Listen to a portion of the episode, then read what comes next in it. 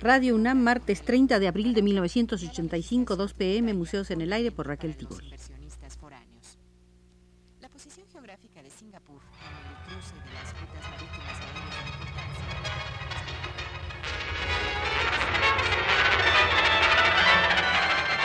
Museos en el Aire.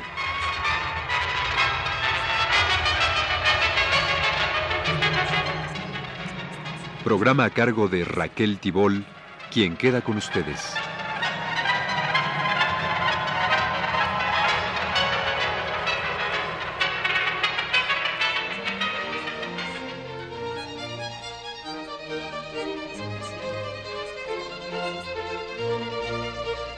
Estamos visitando el Museo del pintor guanajuatense Hermenegildo Bustos. Esta es la tercera visita tercera visita al Museo de Hermenegildo Bustos y en esta visita veremos el pueblo donde nace este gran pintor mexicano del siglo XIX que muere en 1907. Son los pueblos del Rincón. A él le corresponde el de Purísima. Juan Francisco Güemes de Orcasitas escribió en su Teatro Americano de 1748 una descripción de los pueblos del Rincón. Decía así a distancia de cuatro leguas, poco más de la villa capital, por la parte sur con inclinación al poniente, se halla situado el pueblo de San Francisco del Rincón, y como un cuarto de legua adelante el de la Purísima Concepción, sujeto a la doctrina del primero, en donde está la iglesia parroquial con cura clérigo de los idiomas otomí y tarasco, reduciéndose el vecindario de los dos a más los indios, a 269 familias de españoles, 83 de mestizos y 3 de mulatos, con el mismo comercio que los de la cabecera.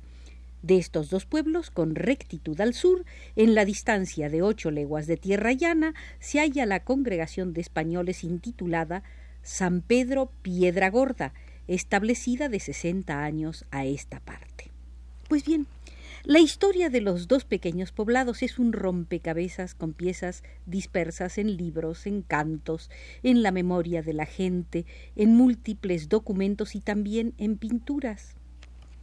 Para el pueblo de Purísima es página insustituible un biombo, que seguramente perteneció a la iglesia y después, como tantas otras pinturas de templos y particulares, fue adquirido por el doctor Pascual Aceves Barajas de San Francisco del Rincón, quien no tuvo el cuidado de consignar dónde y cuándo fue encontrada tanto esta pieza como las numerosas obras con las que llegó a organizar en habitaciones de su propia casa, ahí en San Francisco del Rincón, el Museo Hermenegildo Bustos. Se trata de un biombo de mesa de cuatro hojas, por un lado contiene nueve exvotos del 1701 de 1812. Por el otro lado fue decorado por Hermenegildo Bustos en dos oportunidades. En la primera hace el trabajo por encargo de don Manuel Ángel, mayordomo del templo. Se lo pidió en 1867 y él lo entregó el 23 de febrero de 1868.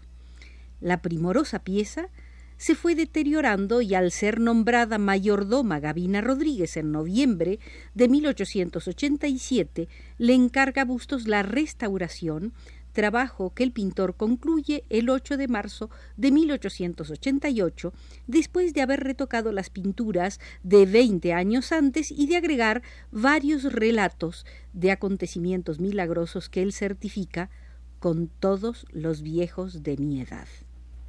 Por este encargo le pagaron menos de la mitad del valor estimativo, y el hecho de precisarlo en la extensa leyenda demuestra que Hermenegildo Bustos era un pintor profesional con precios establecidos. No hay duda posible cuando se lee, habiendo cooperado con más de la mitad de mi trabajo, que es mi deber. La pieza mide en total 53 centímetros por 90 centímetros.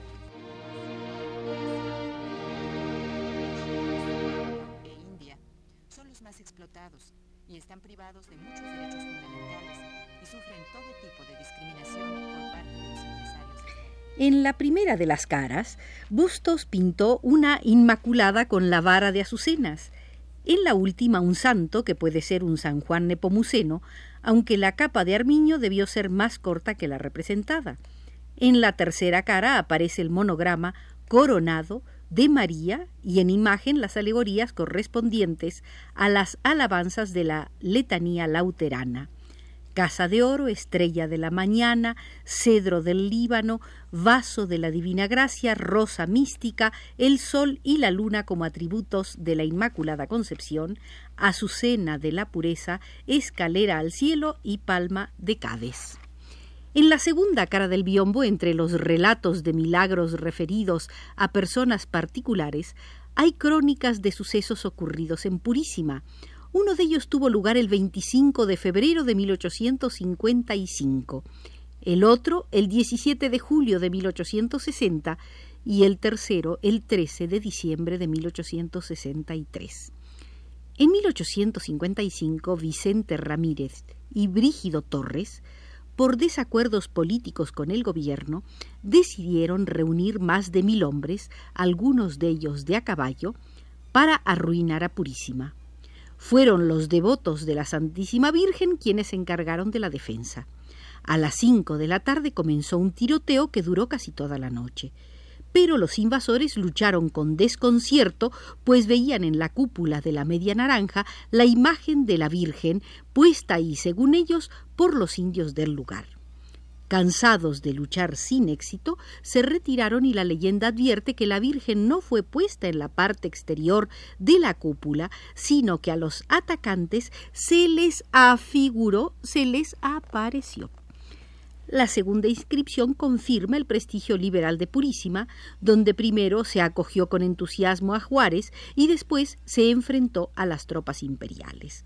Ahí puede leerse. En el año de 1860, el 17 de julio, día martes, vinieron dos jefes del imperio, Taboada y Barragán con bastante tropa de franceses y mexicanos, con el depravado fin de hacer toda clase de males al pueblo de Purísima por federalista, y toda la gente sumamente angustiada aclamó a la Purísima Concepción que tiene la sin igual dicha de venerar por patrona, y no topó más en que se llevaron unos cuantos hombres, los más de avanzada edad, quienes a pocos días volvieron. El pueblo se vio libre de lo que le amenazaba por maravilla de la Santísima Virgen.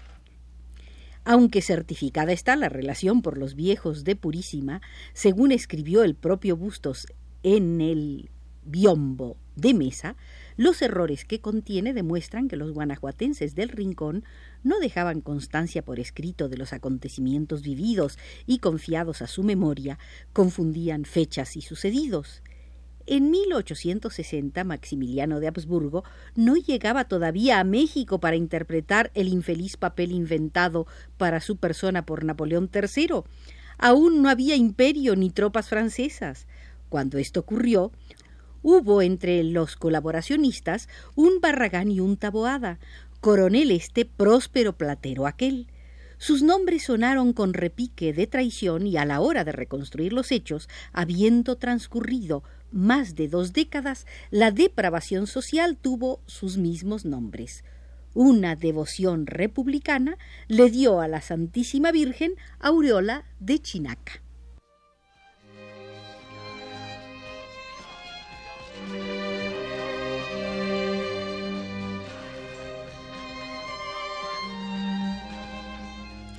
El tercer relato consignado por Hermenegildo Bustos en el Biombo de Mesa es otro documento de militancia en contra de los conservadores estando en destacamento en el pueblo de Purísima el séptimo escuadrón federal al mando de don Florencio Guerrero, siempre que salía para Galicia derrotaba las guerrillas conservadoras, por esta razón sumamente enojadas.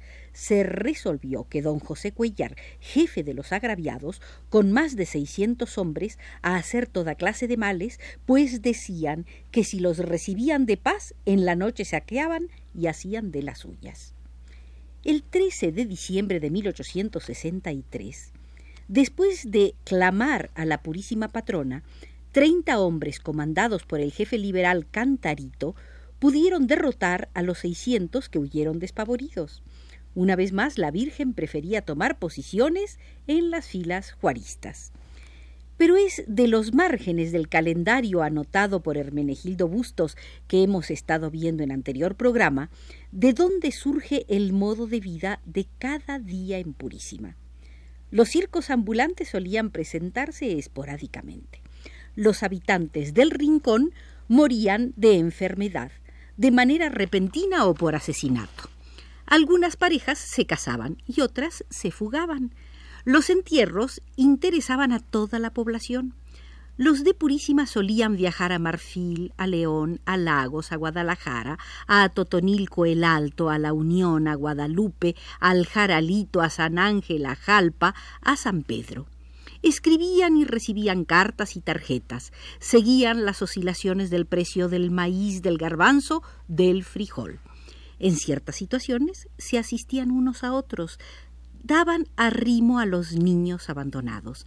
Había riñas y robos. Se enfermaban de pulmonía, sarampión, erisipela, pujo, calentura, bubas, dolor del cuerpo, caídas, vasca, gripe, mordeduras de perro. Se prestaban manuales de medicina práctica. El malhechor del pueblo se llamaba Pincuintillo y sus fechorías se extendían más allá de Purísima. Cuando instalaban tablados en las huertas venían los ladrones. Jugaban al billar. Las mujeres parían hombres y mujeres.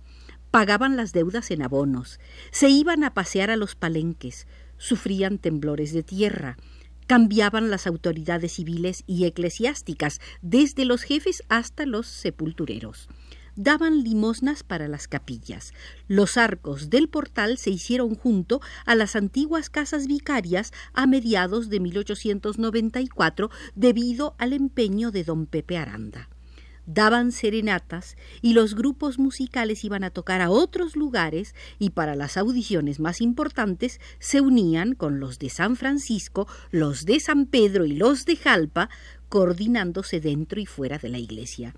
A veces llamaban a los músicos de tan lejos que debían ir a caballo.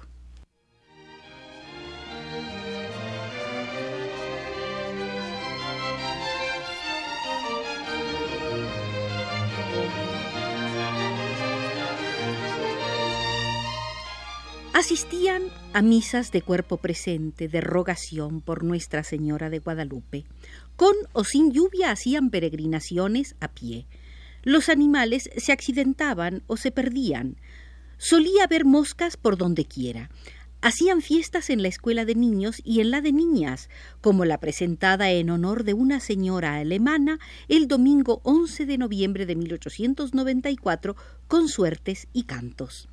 Bautizaban a los recién nacidos, se visitaban, se confesaban, se mataban en las cantinas, escapaban de la cárcel, cumplían condenas, se les seguían juicios, guardaban con cuidado las escrituras de sus casas, vendían y compraban propiedades, eran desalojados, se hacían regalos. El 30 de marzo, Marcelo Ortiz le regaló a Hermenegildo Bustos dos platos de tomates. El 13 de julio, Hermenegildo le regaló a Refugio Moreno una servilleta y le mandó dos pollos con Melchor Otero. El 25 de agosto, Ignacita Barajas le regaló a Hermenegildo 25 aguacates. El 3 de diciembre, Hermenegildo le regaló a Luisa Farías unas antiparras.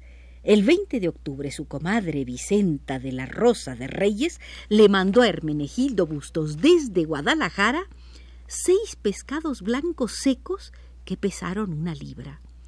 Se homenajeaban.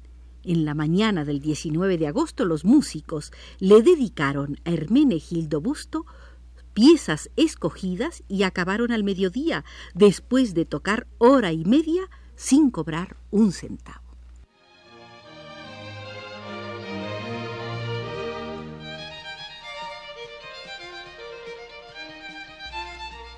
Termina así, estimados amigos, la tercera visita tercera al Museo del pintor guanajuatense Hermenegildo Bustos. Nos condujo desde los controles Arturo Carro.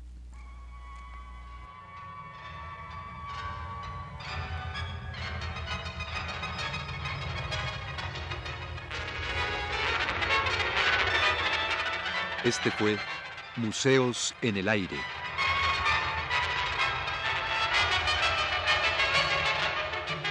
El programa de Raquel Tibol que se transmite todos los martes a las 14 horas.